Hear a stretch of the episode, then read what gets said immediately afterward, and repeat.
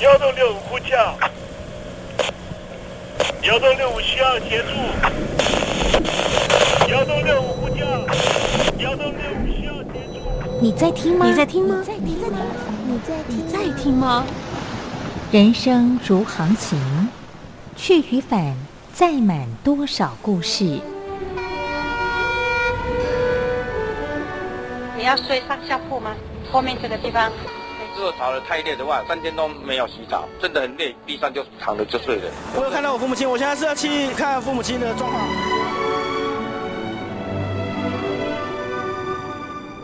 聆听故事湾，让每个故事找到属于自己的码头。我到了那儿以后，我们就往妈妈家去。我一到那边，就感觉我妈妈已经她能够活活下来都不容易，我知道。他没他没跟我讲，我也不敢问，好好苦。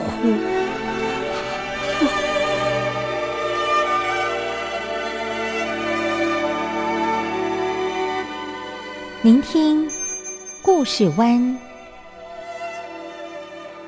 聆听故事湾。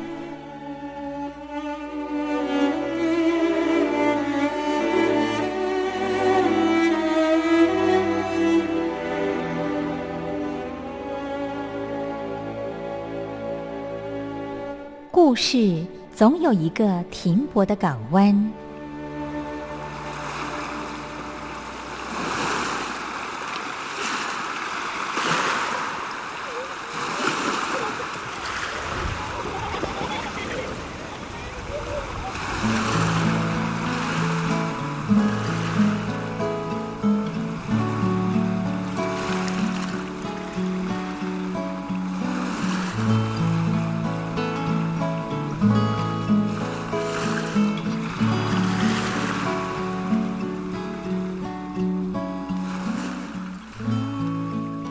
一二三四五六七七六五四三二一，大陆听众朋友您好，我是您的好朋友东山林，在台北问候您。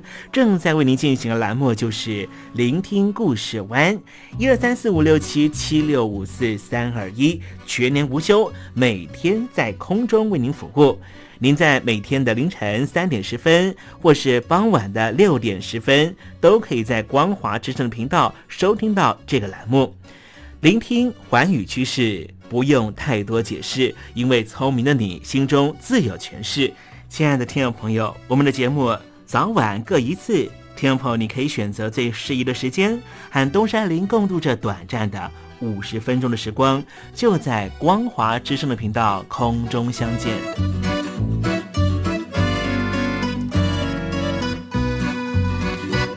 听众朋友，收听、聆听故事湾东山林的节目，到底能够听到什么样的内容呢？尤其啊，我们环宇全世界，焦点放到神州大陆啊，光是整个中国大陆呢，就有将近九千家不同的大大小小的电台了。我们的节目到底有什么不一样的地方呢？嗯，让东山林自吹自擂一下吧。宫中频道何其多，赵钱孙李挺能说。热点平地上直播，仔细听来差不多。直播室外领导多，你说他能怎么说？开场才说茶黑窝，碰上土狼不敢摸。主播低头翻翻稿，导播左右反复搓，想到孩子泪婆娑。好了好了，都别说，且听东山林怎么说。东山林不是红太狼，也不是那喜羊羊，亲亲海上一叶舟，才能自在自在说。客官呐、你拉把椅子随便坐，袒胸露背床上卧，怎么自在怎么做，就当这是自己家，自己家。睁大眼睛，show time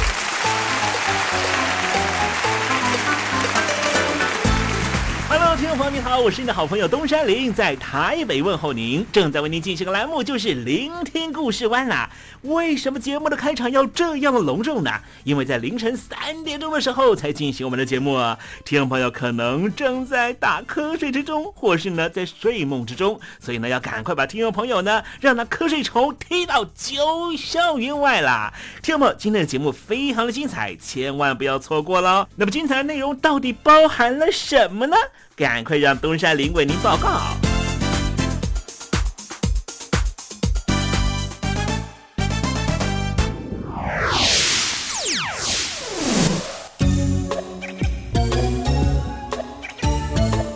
星期二，星期二，猴子肚子饿。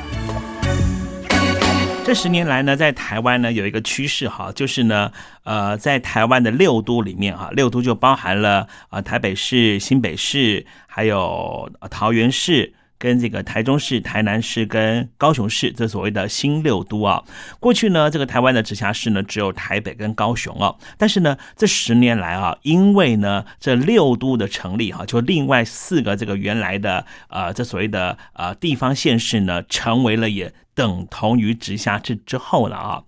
光是在这个台北呢，跟新北市哈，我就观察到有好多人呢，就搬到了桃园来住。原因是什么呢？因为呢，台北的房价啊，跟新北市的房价是越来越高啊。在这种趋力之下呢，哎，就有很多人呢啊，选择呢到了桃园来住。桃园呢，因为房价呢比较便宜，而且呢，相关的社会福利措施呢，也相较于台北跟新北市好的更多。这种一推一拉的情况之下呢，使得很多。的人呢，就搬到桃园了。像是今年啊，就看到一个数据说，台北的这个人口呢，是首度出现了这个负成长啊。这是一个这个呃，也不算是一个政府的呃实际的政策造成了这所谓的推力跟拉力啊。但是呢，我们来看这个北京的情况哈。北京在好几年前呢，就希望能够呢缓解呢这个北京所谓的一环、二环、三环、四环、五环、六环、七环、八环啊这边的人口的压力啊。但是呢，这个北京呢采取的方式是呢，强迫的哈，直接把你呢啊，你们家呢用怪兽打掉哈啊，好像呢就可以直接像那我们打这个电动玩具 online 游戏一样，直接把人抓起来呢放到别的地方放下去啊。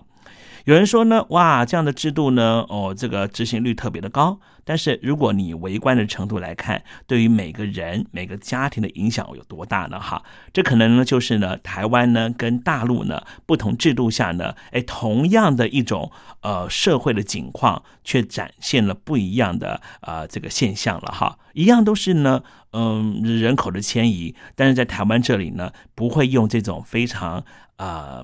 强而有力的这种残暴的力量，哈，让老百姓的家呢拆掉，然后逼他搬家了，哈。不过相对于这个台湾来说呢，呃，中国大陆这边也许是呃执行效率比较高吧，啊，或是呢一个比较威权的体制啊，可以那么做。那么待会呢，我们就来谈谈呢，北京怎么样把这些人赶出去的这个相关的话题哦。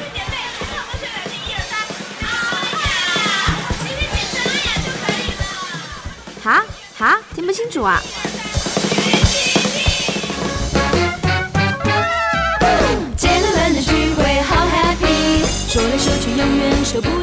如果常常有这种听不清楚的症状，要不就听我范晓萱的专辑疏通一下耳道，要不就常听东山林的节目。打扮的漂漂亮亮去参加姐妹们的聚会，好 happy，好 happy。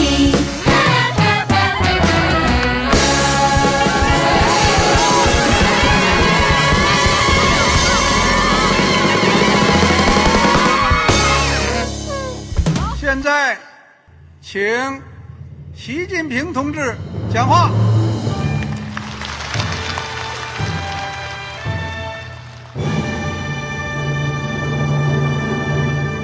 中国梦必须紧紧依靠人民来实现。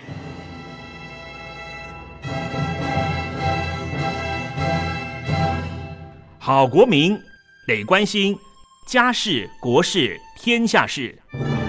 呃，谢谢发言人。我们注意到啊，现在那个外面有很多关于前中央政治局委员周永康的一些消息和报道。我不知道发言人对这个事情有没有什么可以呃透露、可以披露的。国家对于公事啊，不是什么东西都要公示的。我只能回答成这样了，你懂的。作为天津市来说，每年要偿还的这个公路建设的贷款量有多大？哎，这个郝国民，这个偿还得回避时政敏感议题，因为他这个这个事儿我就不好再说太细。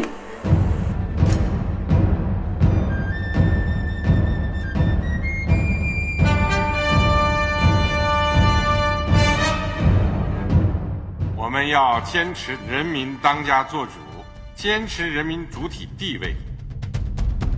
任何官方不宜说太细，期望您体谅的话题，尽在时政，你懂的。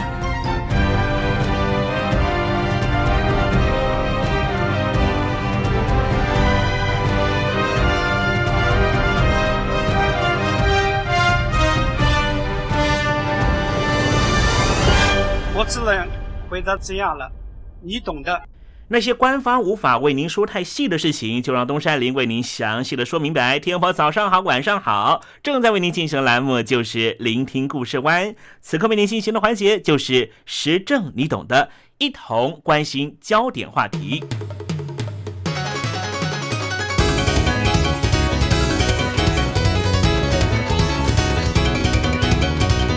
什么叫做过河拆桥？今天东山林想跟听众朋友分享这样的故事，来关心北京的驱逐外来人口，就连白领阶级也受到影响。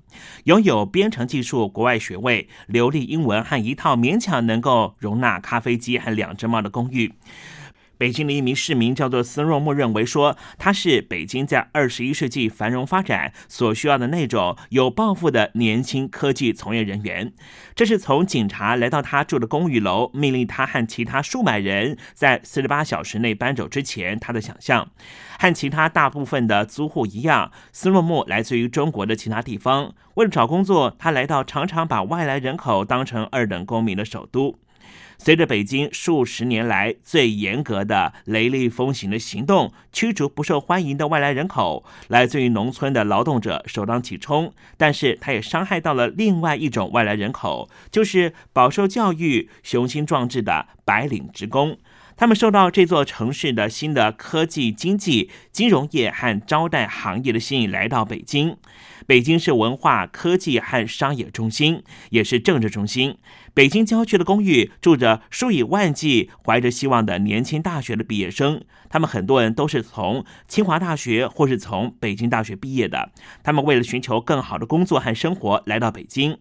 这些求职者在自己国家的首都被当成是外来人口，是因为中国大陆的大城市是官方特权的堡垒，尤其是北京。北京当局给予那些在北京市拥有永久居留许可，就是拥有户口的民众，提供更多的住房、教育和医疗保健服务。但是，外来人口必须支付更高的费用，才能够享受同样的服务，并且很多人住在北京的边缘地带。因为那里的租金比较低，现在随着当局认为相关的建筑不安全和违法，并且命令外来人口离开，这些社区全部都被清空，很多地方被夷为平地。这引发了有关北京在没有当厨师、清洁工和小商贩的蓝领外来人口情况之下，该如何继续运转的讨论。但是也有人担心，这场运动可能会伤害北京快速增长的科技行业。这个行业雇佣了大批薪资相对来说比较低的外来人口，而收到当局的驱逐命令的时候，很多外来人口在离市中心更远的地方寻找更安全的新家。而有一些人表示，他们可能会放弃北京，到别的地方去工作，因为不知道现在找的所谓比较安全的新家，会不会在五六年、十年之后，他们又被赶到更远的地方。有一名二十五岁的张明表示。这一次这事儿对于这城市的印象肯定有很大的变化。他说他不太想再留在北京继续发展。他是一名网站程序开发工程师，来自于首都附近的河北省。被驱逐之后，他把自己的行李塞进了一辆面包车里面。大多数在北京的外来人口都是体力劳工，但是大学毕业生也越来越多。根据一项二零一五年的研究调查，这个群体几乎占了百分之三十。另外一项研究也表现，这个城市的软体和信息科技行业雇佣了大约三十四万六千名的外来工作者。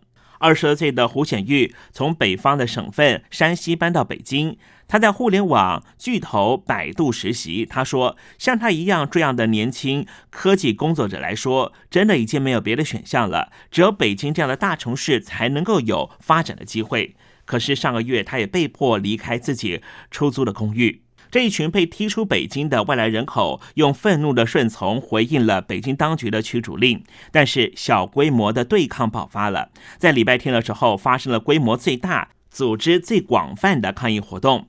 北京的东北部有一个城郊的数百名民众聚集在一起，高呼着“暴力驱逐、侵犯人权”。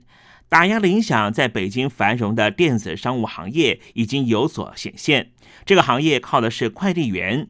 他们几乎全部都是外来打工者，使用电动单车来送快递和外卖。上个月，五家快递公司提醒说，在清除了外来人口之后，货物的运输受到非常大的延误。中国电子商务物流企业联盟的秘书长甘维就表示，他的组织所代表的公司不得不把北京的。快递运输费提高百分之二十。北京市在十一月底展开这一场的人口清理活动，宣称是因为一场大火引发了对于拥挤不合格的居住环境的忧虑。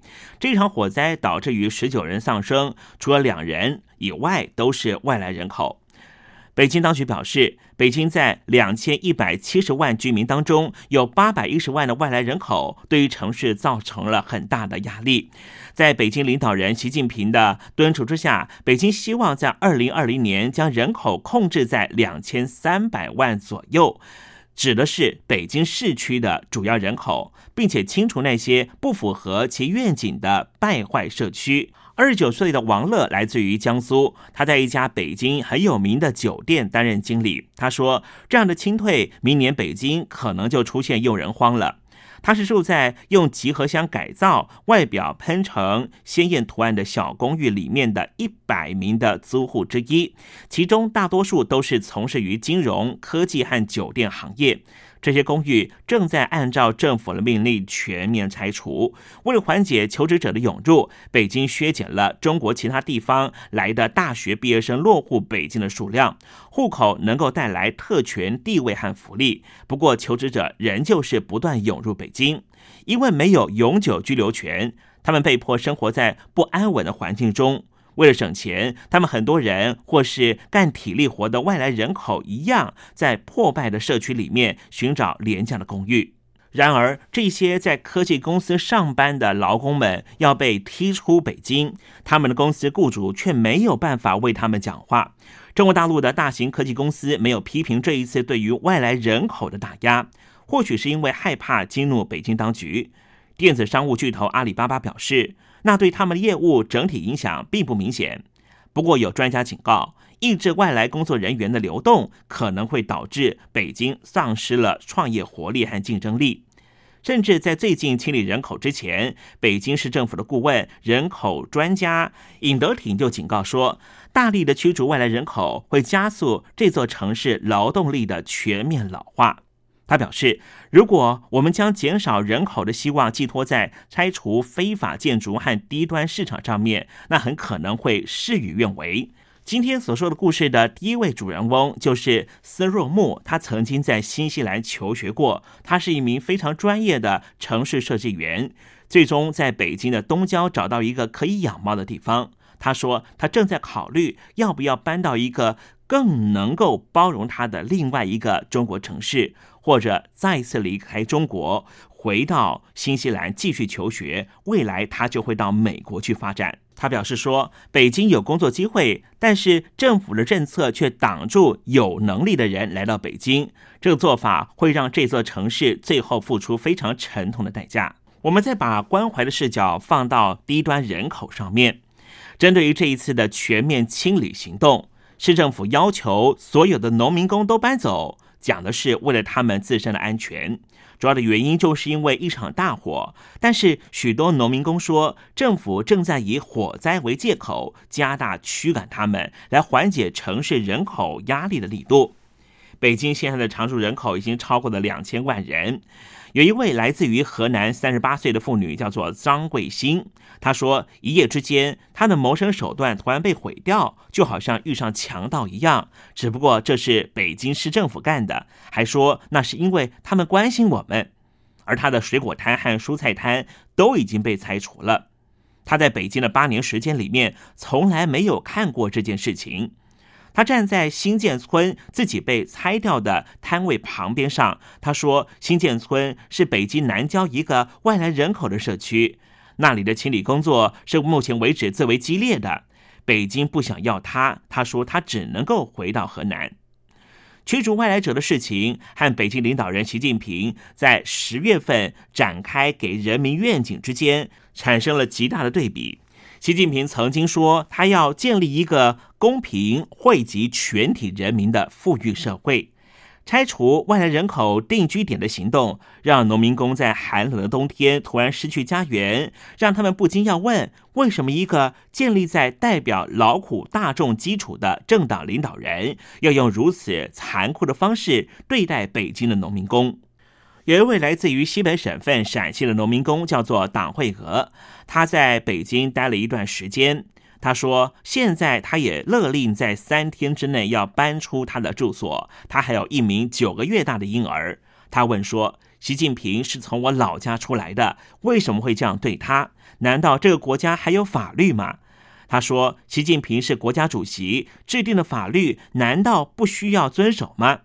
两个礼拜之前，新建村住满了农民工和他们的孩子。现在这里全部都是瓦砾和废墟。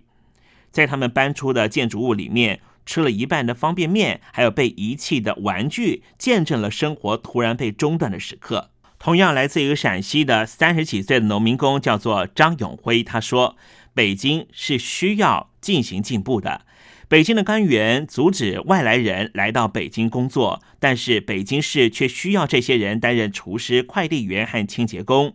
他说：“既要马儿跑，又要马儿不吃草。”因为没有找到煤矿工作，他来到了北京。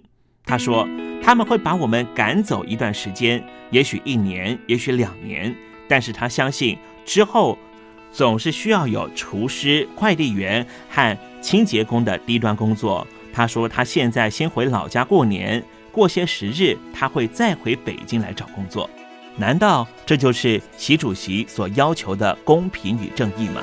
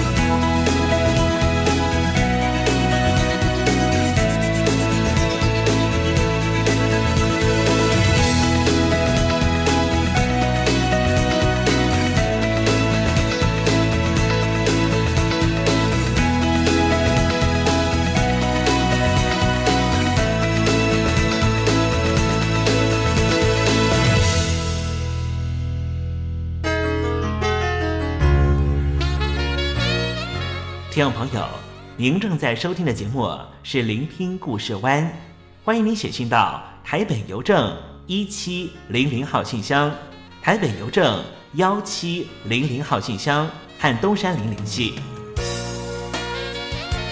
东山林就是东边的山里有只麒麟的东山林，东山林等候您的来信哦。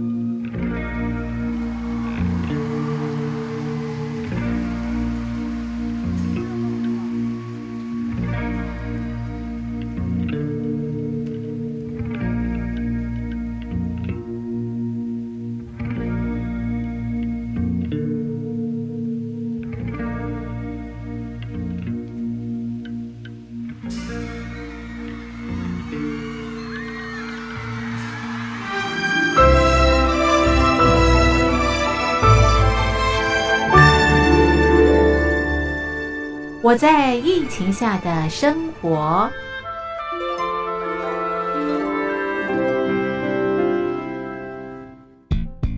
三十六点一度很健康。哇！COVID-19 新冠肺炎在全球蔓延后，量体温成为日常，走到哪量到哪。还有啊，戴口罩也是生活必备，没戴口罩寸步难行。哦。非常时期，能不要出门就不要出门，在家办公最安全。三餐买外送，购物到线上，尽量避免跟人接触。非得出门也要与人保持距离，小心再小心。回家后一定要勤洗手。啊，反正心里怎么说呢，也有点紧张。病情现在这么严重，心里总有点恐慌的。回去以后赶快的就，就是洗仔细的点儿，哎，洗彻底的点儿。而现在没有健康码、核酸检测，在大陆哪儿都去不了。出国旅游更是想都别想。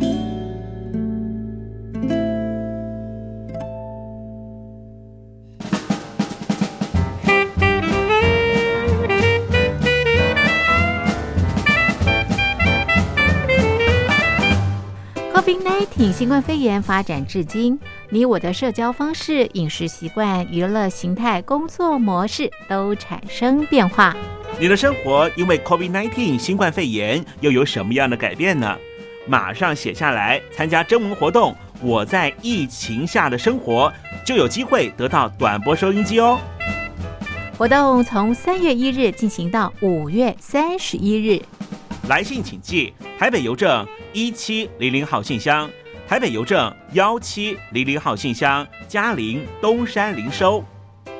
电子邮件请借 lily 三二九 at ms 四五点 hi.net 点 net，l i l i 三二九 at ms 四五点 hi.net 点 net。我们期待您的来信。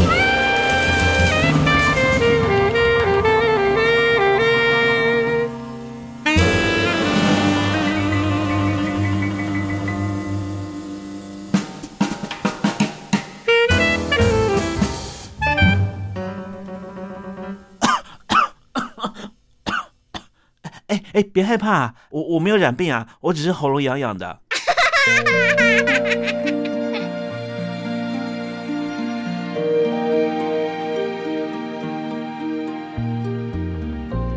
生活当中总有许多令人难忘的好声音。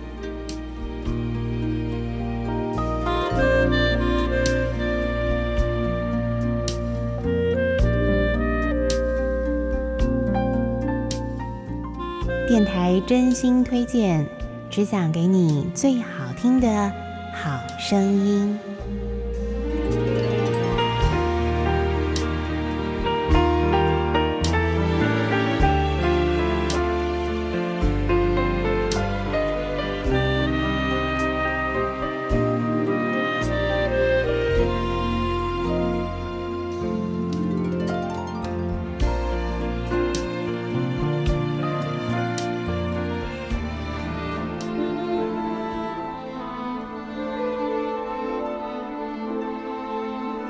安，亲爱的听众朋友们，欢迎您再度收听电台推荐好声音。在今天节目当中，要为您推荐的是帕尔曼的电影《情声》。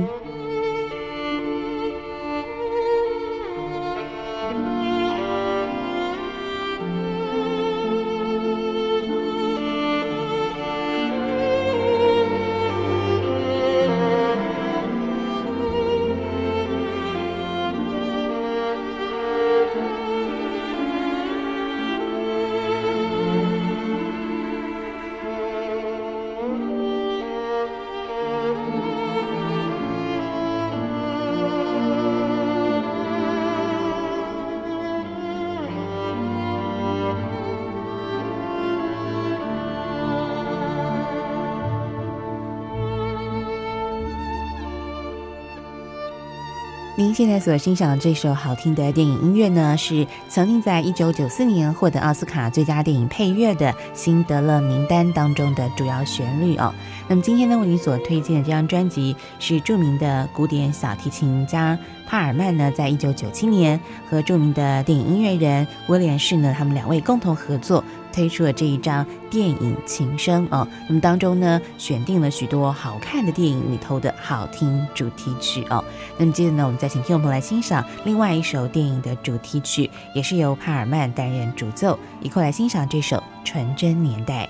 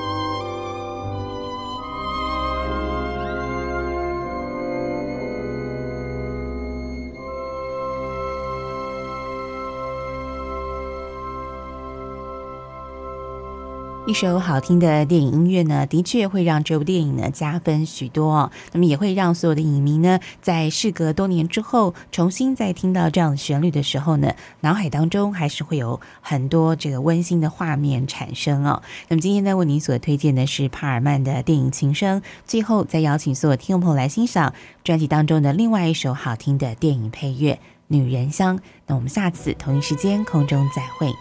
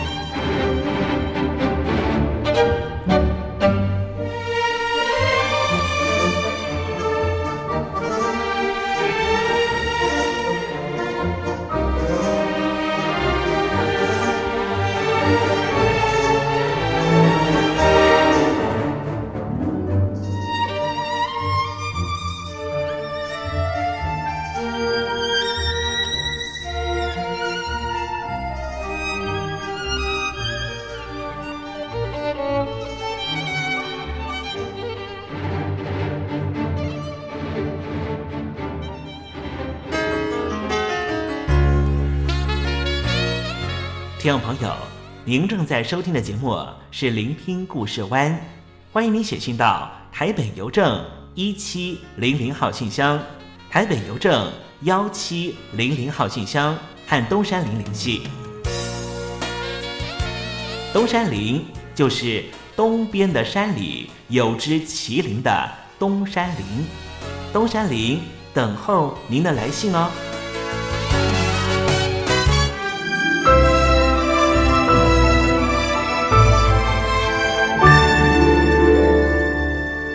我在疫情下的生活。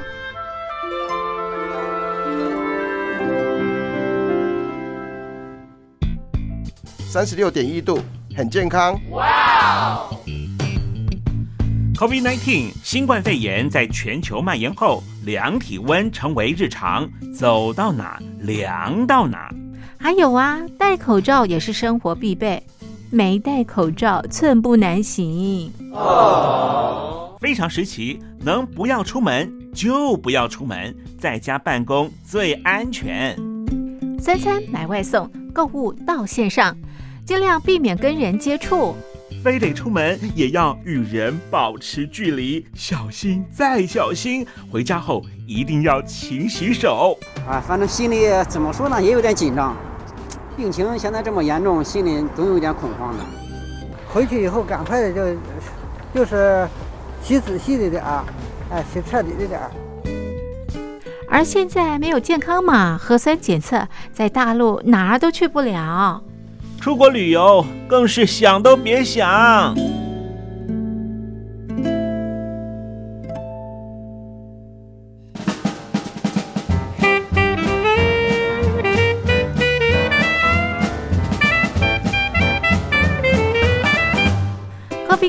COVID-19 新冠肺炎发展至今，你我的社交方式、饮食习惯、娱乐形态、工作模式都产生变化。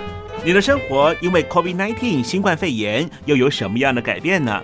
马上写下来，参加征文活动。我在疫情下的生活，就有机会得到短波收音机哦。活动从三月一日进行到五月三十一日。来信请寄台北邮政一七零零号信箱，台北邮政幺七零零号信箱，嘉陵东山零收。电子邮件请借 lily 三二九 at ms 四五点 hi.net 点 net，l i l i 三二九 at ms 四五点 hi.net 点 net。我们期待您的来信。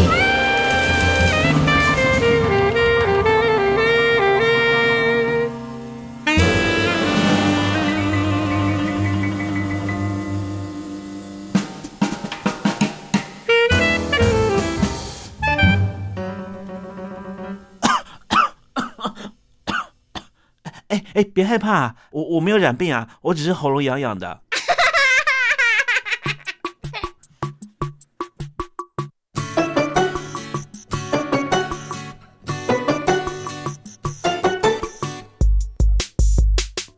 脱掉上衣，戴上墨镜，剩下一件彩色颜色小裤裤。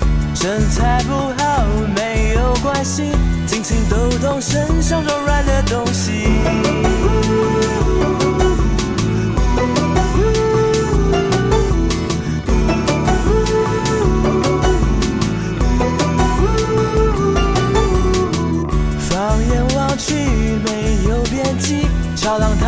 走昨晚的忧郁。人生需要一点刺激，我要寻找惊吓的地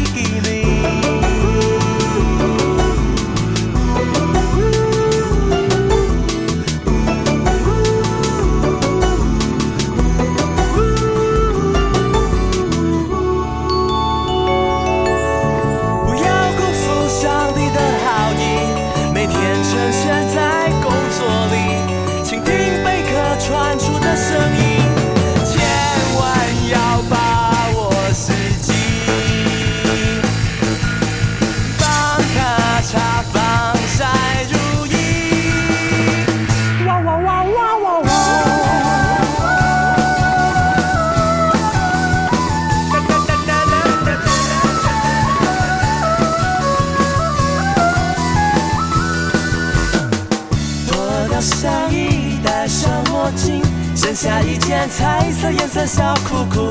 身材不好没有关系，轻轻抖动身上柔软的东西。